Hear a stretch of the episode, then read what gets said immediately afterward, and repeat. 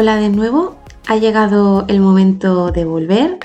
Vuelve Becaria a los 30 con un nuevo formato más distendido y tranquilo, donde espero poder acompañarte con las reflexiones de esta millennial que aún se está descubriendo y que trata de encontrar su sitio en un entorno cada vez más extraño para todos.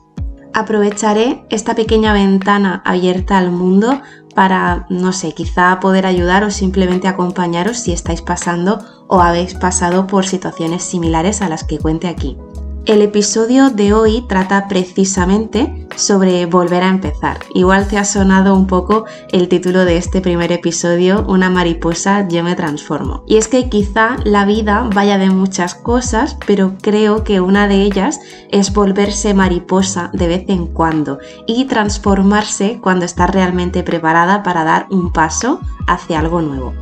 Si os cuento mi historia de forma breve, nos tendríamos que remontar al año 2009 cuando tomé la decisión de no hacer caso a mi instinto y hacer lo que se suponía que era correcto. En un momento donde el problema de la titulitis que tenemos en este país estaba al pie del cañón y cuando aún nos creíamos aquello de que estudiando tendríamos el futuro asegurado. Este tema además me lo reservo para otro episodio porque creo que tiene tela. Yo opté por entrar a la universidad a una de esas carreras que nadie niega que tengas futuro. Qué curiosa es la vida que hasta con esa carrera a día de hoy tengo amigos que aún o siguen estudiando o han acabado trabajando de algo totalmente diferente a lo que estudiaron. Pero este también es otro tema. La cosa es que me equivoqué y además tardé en asumir que ese no era mi sitio. Pasaban los años y el final del grado estaba más cerca hasta que lo que mi voz no fue capaz de manifestar lo hizo mi cuerpo por mí y peté.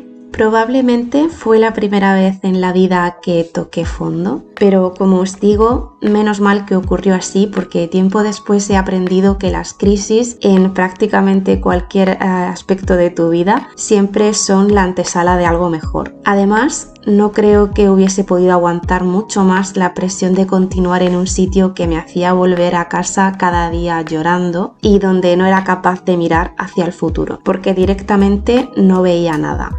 No había camino que seguir, solo veía dudas y oscuridad. Pero como decía, por suerte, esa crisis llegó a mi vida y decidí actuar. Lo dejé todo y decidí darle la vuelta a mi situación formándome en lo que de verdad conectaba conmigo. Ilusa de mí, creía que habiendo superado el momento de decirle al mundo que empezaba de cero, lo demás sería fácil. Pero si mis propias barreras aún eran muros por momentos infranqueables, las que tenía en parte de mi entorno lo eran aún más. Defender que la decisión que tomé con 17 años no fue correcta y que quería empezar de nuevo algo que realmente me hiciera ilusión no fue bien recibida en muchos ámbitos, así como si replantearse la vida con 23 años fuese un auténtico crimen. Hasta llegué a creer que ese tiempo en la otra carrera había sido un total desperdicio y que estaba arruinando por completo mi vida y mi futuro. Pero echando la vista atrás,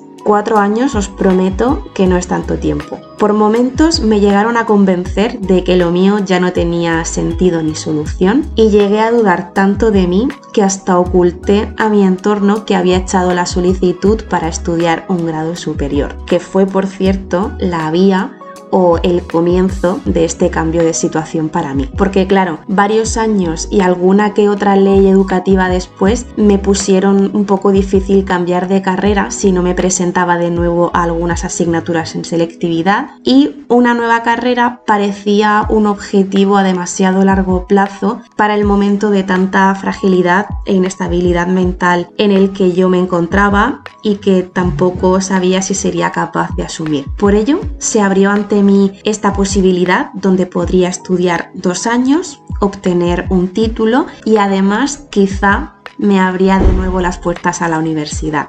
Como os decía, en 2016 eché la solicitud para ese grado superior y tras dos listados en los que quedé excluida en el verano, me citaron para los últimos llamamientos de septiembre. Quedaban cinco plazas y yo tenía varias personas por delante, por lo que pues había cero esperanzas y lo daba todo por perdido. Hasta que estando allí en los llamamientos, pues el director comenzó a decir un nombre, de fondo en la sala se escuchaba presente y ya había una plaza más adjudicada. Un segundo nombre, de nuevo otra vez presente y segunda plaza adjudicada. Un tercer nombre, la misma mecánica exactamente igual, pero entonces ocurrió. Un cuarto nombre y se hizo el silencio.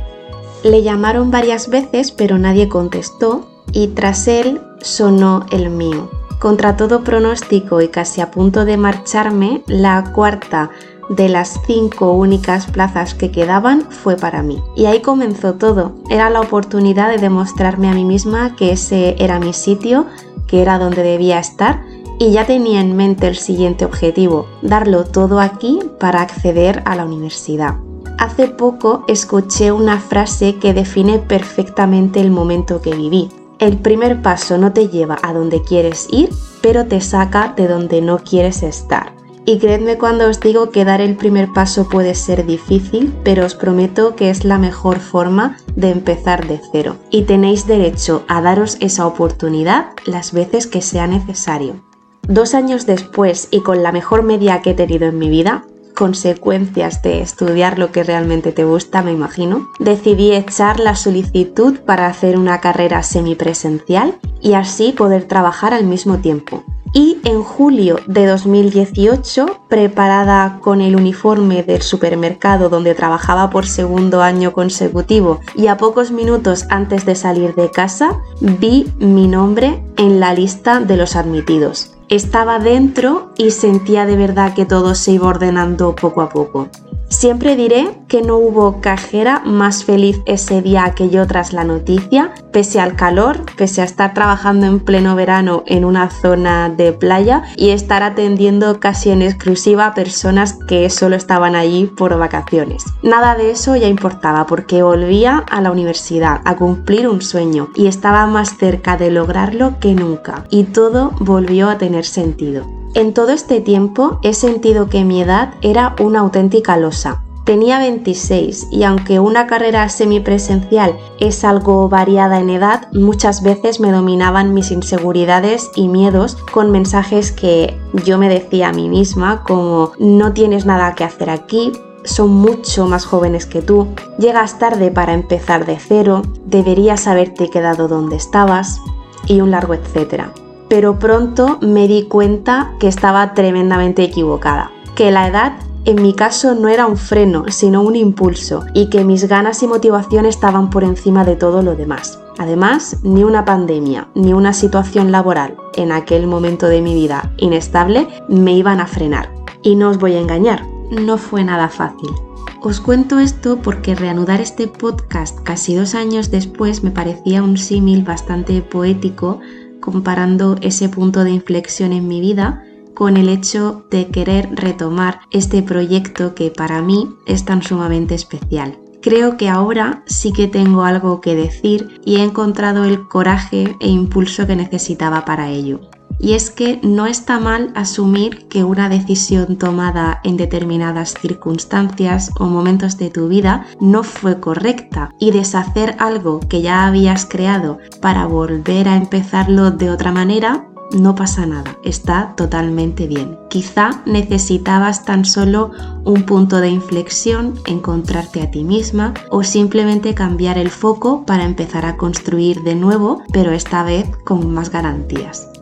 Becaria a los 30 nació precisamente porque quise convertir lo que para mí era una debilidad, la diferencia de edad con mis compañeros, en algo positivo, en darle un sentido. Y creo sinceramente que hasta para sentirme mejor conmigo misma y autoconvencerme de que lo mío era totalmente normal. Durante mucho tiempo esto me dio muchísima inseguridad pero si algo nos ha enseñado y lo sigue haciendo este ritmo frenético de vida que llevamos, es que las tecnologías avanzan más rápido que nosotros y reinventarse es casi tarea obligada. Además, no hace falta decir que fue un virus mundial el que abrió las puertas de nuevas formas de entender la vida, de nuevas profesiones, de la forma de trabajar y vivir y un largo etcétera, y que con él muchos sectores profesionales, empresas se han reinventado y adaptado. Todo ello pasando por tener que formarse y actualizarse en ciertos ámbitos. Y más que verlo como algo extraño, circunstancial o insólito, yo lo veo como algo totalmente recomendable. Y de ahí este proyecto, un lugar donde pueda contar mi historia, un poco mi vida y pensamientos y no sé, quizá pueda aportar algo de valor a alguien. Y si alguna persona que me esté escuchando consigue motivarse o le ayudo a que dé ese salto que lleva tanto tiempo esperando, pues que te animes a hacerlo, porque si yo lo hice, estoy convencida de que tú también puedes. E incluso fíjate que puedes conseguir mucho más de lo que inicialmente te planteabas, porque cambiando de sitio no solo ocurren las consecuencias propias de ese cambio, sino que también se abren ante ti nuevas oportunidades con las que ni contabas, pero que nunca habrías encontrado de no haber realizado ese primer movimiento y haber dado ese primer paso. Como conclusión de este primer episodio, me gustaría contaros que en septiembre de 2022 me gradué de la carrera de mis sueños. Ese día además tuve la suerte de poder dar el discurso de graduación, el cual para mí era muy importante, donde recalqué que lo esencial para mí llegado ese momento no había sido el final y ese día, sino el camino que había transcurrido hasta, hasta el día de la graduación. Pero lo más bonito de esa tarde fue la historia que os voy a contar donde un hombre al que llamaremos ficticiamente Marcelino fue sin duda la estrella del día y que creo que será recordado por todos los presentes que estábamos allí. Marcelino fue otro de los alumnos que, como yo, daba el discurso de graduación de otra carrera de mi facultad y nos emocionó realmente a todos. De primeras estábamos sorprendidos por su edad al verle subir al escenario y más de uno lo confundimos con un profesor, pero cuando empezó a hablar pues realmente nos dimos cuenta de su situación y es que nos abrió su corazón y nos dijo que se sentía tremendamente feliz de estar graduándose de la de su vida rondando los 60 años. La de Marcelino será una de otras tantas historias en las que por cosas de la vida no pudo estudiar en su momento y aprovechó su discurso para agradecer a su mujer, hijos y entorno en general que le hubiesen facilitado y ayudado llegar a ese momento de su vida para poder estudiar lo que de joven no pudo. No sé si Marcelino estará ejerciendo a día de hoy, espero y deseo que sí, quién sabe. Lo mismo se quiere unir al club y le mola esta idea y quizá hasta se anima a ser un becario a los 60. Pero estoy convencida de que esté trabajando o no, Marcelino y yo compartimos algo, y es que ese día se quitó la misma espinita que yo llevaba clavada durante más de seis años. Y desde luego, ni él ni yo somos los mismos tras decidir dar el salto, porque decidimos un día que queríamos convertirnos en mariposa y transformarnos. ¿Y tú? ¿Te animas a transformarte? Cuéntamelo en el perfil de Instagram de Becaria a los 30 o comparte tu historia de cuando te convertiste en mariposa. Estaré encantada de escucharla y de compartirla con todos si te apetece. Ojalá hayáis disfrutado de este episodio y os espero con los brazos abiertos en el siguiente. Un abrazo enorme de vuestra becaria a los 30.